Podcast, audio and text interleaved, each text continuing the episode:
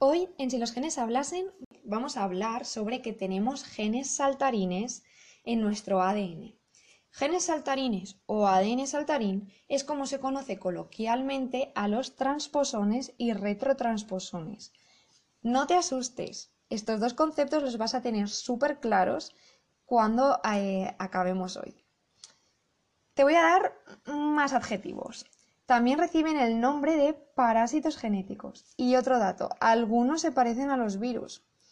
Si te digo que todo esto los define muy bien, ¿puedes imaginarte por qué? ¿O puedes imaginar si nos pueden afectar, beneficiar y cómo? Pues si no puedes, no te preocupes, es normal. Y vamos a ver todo esto en el post de hoy. Seguro que al acabar estarás de acuerdo conmigo en que todo esto que te he contado les define muy bien. Y estoy segura de que si nunca has oído hablar ni de transposones ni de retrotransposones, te vas a sorprender y mucho con lo que te voy a contar. Así que empecemos. Primero, vamos a empezar a ver qué son. Eh, pues son elementos móviles, es decir, son fragmentos de ADN que pueden ir moviéndose y colocándose en nuestro ADN así, tal cual. Según se trate de un transposón o un retrotransposón, se moverán de forma diferente. Te explico más específicamente. Los transposones, en su mayoría, utilizan un mecanismo que es como de cortar y pegar. Es decir, están en un sitio, se sueltan y se cambian a otro, pudiendo llegar a cambiar de cromosoma. Ahora ya te encaja lo de genes saltarines, ¿verdad? En cambio, los retrotransposones no se sueltan, estos lo que hacen es que se mantienen en una misma posición, generan una copia de sí mismos y esta copia es la que se va a insertar en otro sitio. O sea que digamos que se mantiene en una misma zona y además van a ir colonizando otras nuevas. Si quieres visualizar un poco más este proceso, en el post tienes una imagen en la que puedes verlo mejor. Y otra cuestión que puede surgir de esto. ¿Cuántos genes saltarines tenemos? Pues antes contarte que el ADN humano tiene unos 3.200 millones de pares de bases. Si no tienes muy claro qué son las pares de bases, en mi post sobre el ADN lo puedes ver mejor. Y si no, aquí también te dejo una imagen que lo refleja bien. De todas maneras, te cuento que así rápidamente que las pares de bases son moléculas que mantienen unidas las dos cadenas de ADN. Te viene a la, imagen, eh, te viene a la cabeza esa imagen de doble hélice, pues los pares de base son los que unen esa doble hélice. Entonces, dicho todo esto, volvamos. De los 3.200 millones de pares de bases, solo el 20% forman genes. ¿Cómo te quedas? ¿Te preguntas qué es el 80% restante? Pues se pensaba que era ADN basura, pero ahora se va conociendo más y se sabe que no es así. Al menos no todo el 80% lo es. ¿Para qué mantener tanto que no vale para nada? Es una pregunta que ha perseguido durante mucho tiempo. Pues casi la mitad de ese ADN basura está formado por genes saltarines, como lo oyes, casi la mitad. Aproximadamente suponen un 40% de todo el genoma. Para darte algunos ejemplos concretos, pues decirte que hay retrotransposones que son similares a los virus, de hecho derivan de retrovirus, y en nuestro ADN tenemos más o menos un 8%. Por otra parte, hay otro tipo de retrotransposón que se llama LINE, que es el más abundante que tenemos. Pues de este tenemos unas 500.000 copias, lo que supone un 17% del genoma. Sin embargo, casi en su totalidad está inactivado y solo unas 90 copias son activas. Ser activo quiere decir que se puede copiar e insertar en nuevos sitios. Pero decirte que no creas que somos especiales, que los elementos móviles están en casi todos los organismos, aunque su porcentaje varía mucho entre unos y otros.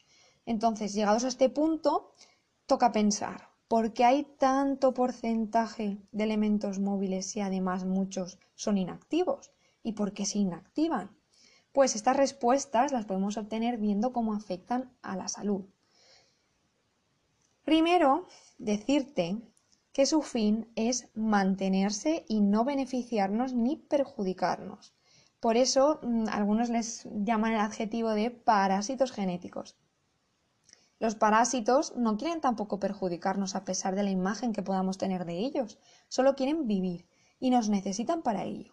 El problema es que hasta que nos acostumbramos mutuamente, pues nos pueden perjudicar. Verás, ponte en situación. Si los parásitos no tienen sistemas de defensa, nuestro organismo va a acabar con ellos. Pero si sus sistemas de defensa son demasiado potentes, pues nos van a dañar. Y ellos son los últimos interesados en dañarnos, porque ya te he dicho que nos necesitan. Además, nosotros podemos acabar beneficiándonos de ellos y mantener una relación armoniosa. Por ejemplo, tienes un ejemplo claro en las bacterias que tenemos en el intestino, en nuestra piel y en todo nuestro cuerpo.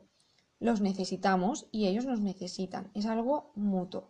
De hecho, todas las relaciones entre diferentes organismos empiezan como parasitismo y después pueden evolucionar a otras como el mutualismo, que es esa relación en la que eh, dos organismos o microorganismos se asocian para beneficiarse mutuamente. Pues esto es lo que pasa con los transposones y retrotransposones.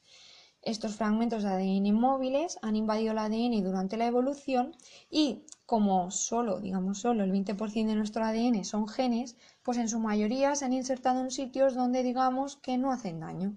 Entonces, como no perjudicaban, pues se han podido mantener. Pero perjudican, benefician ambas cosas. Pues eso es lo que vamos a ver ahora. Pero antes me gustaría contarte que actualmente los transposones han perdido su capacidad de moverse, excepto en algunos casos en los que la recuperan nuevamente, como por ejemplo cuando envejecemos.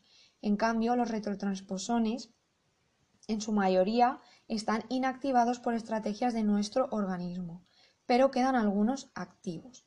Entonces, cuando veamos el apartado de cómo nos pueden perjudicar y beneficiar, entenderás por qué te estoy contando esto.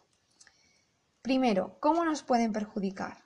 Pues pueden insertarse en un gen y alterar a la función de ese gen. La consecuencia más probable pues, es que cause una enfermedad. Por otra parte, pueden insertarse cerca de un gen en una zona que va a afectar a su regulación. ¿Qué quiere decir esto? Pues que puede hacer que esté más activo o menos, lo que en genética se conoce como expresarse. Esto tiene consecuencias eh, de que haya más o menos proteína del gen en cuestión. Esto nos beneficia, nos perjudica, pues dependiendo del gen afectado y de cómo se modifique. Si nos perjudica, lo más probable es que derive en una enfermedad.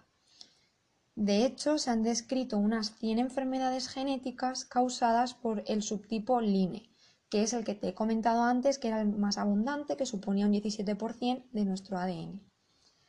¿Y cómo nos pueden beneficiar? Ya hemos visto cómo nos pueden perjudicar, ahora cómo nos pueden beneficiar. Pues aquí está la clave.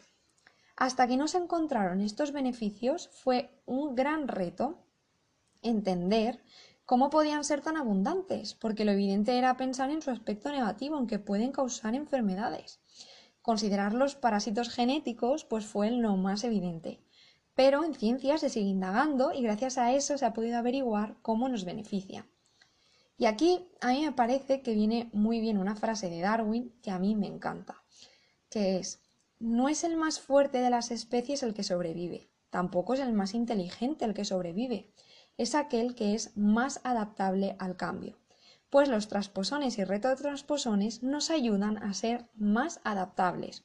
Y te preguntarás, ¿cómo? La respuesta es pues aumentando nuestra variabilidad. Principalmente nos benefician de dos maneras.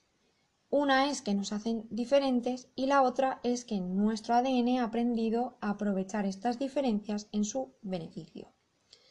Vamos a ver estas ventajas de hacernos diferentes y de aprovechar las diferencias.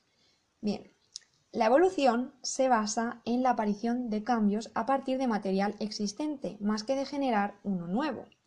De hecho, si leíste el post sobre mutaciones que escribí, ya sabes que las mutaciones pueden ser beneficiosas y ayudan a la evolución. Los cambios pueden hacernos más adaptables y aumentar la probabilidad que tenemos de sobrevivir. Entonces, los genes saltarines pueden aportar variedad, porque son una buena base para los cambios evolutivos. Vamos a ver por qué. Primero, ya has visto que tenemos un buen porcentaje y que algunos son activos todavía y se mueven. y generan nuevas copias o cambian de sitio.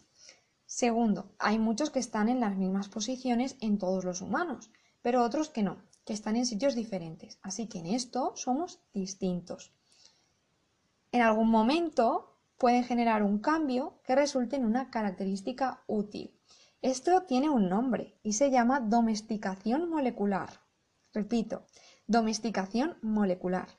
Y consiste en que el ADN aprovecha la secuencia de este fragmento móvil, de este gen saltarín, para construir una nueva función. Te pongo un ejemplo. En humanos se ha visto que esta domesticación se ha producido en el sistema inmune.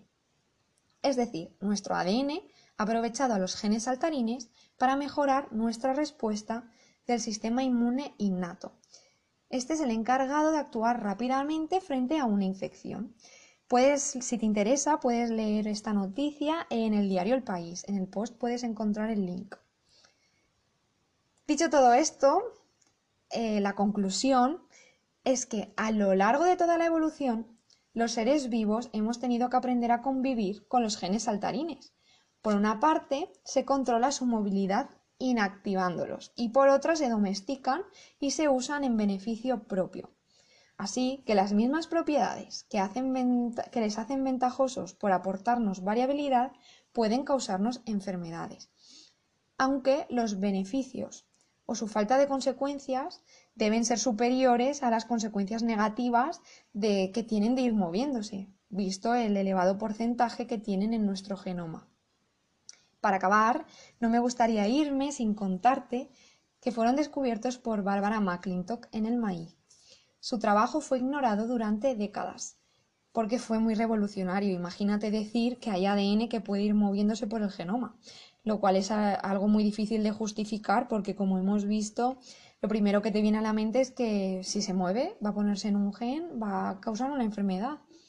No obstante, recibió el Premio Nobel de Medicina en 1983 por este hallazgo. Así que al final su trabajo tuvo el mayor reconocimiento que hay y que tanto se merecía. Y bueno, pues esto es todo por hoy. Espero que te haya gustado y que hayas aprendido. Si tienes cualquier duda, comentario o sugerencia, puedes dejarlo en comentarios o bien utilizar el formulario de la página de contacto que puedes encontrar en el blog de Si los genes hablasen.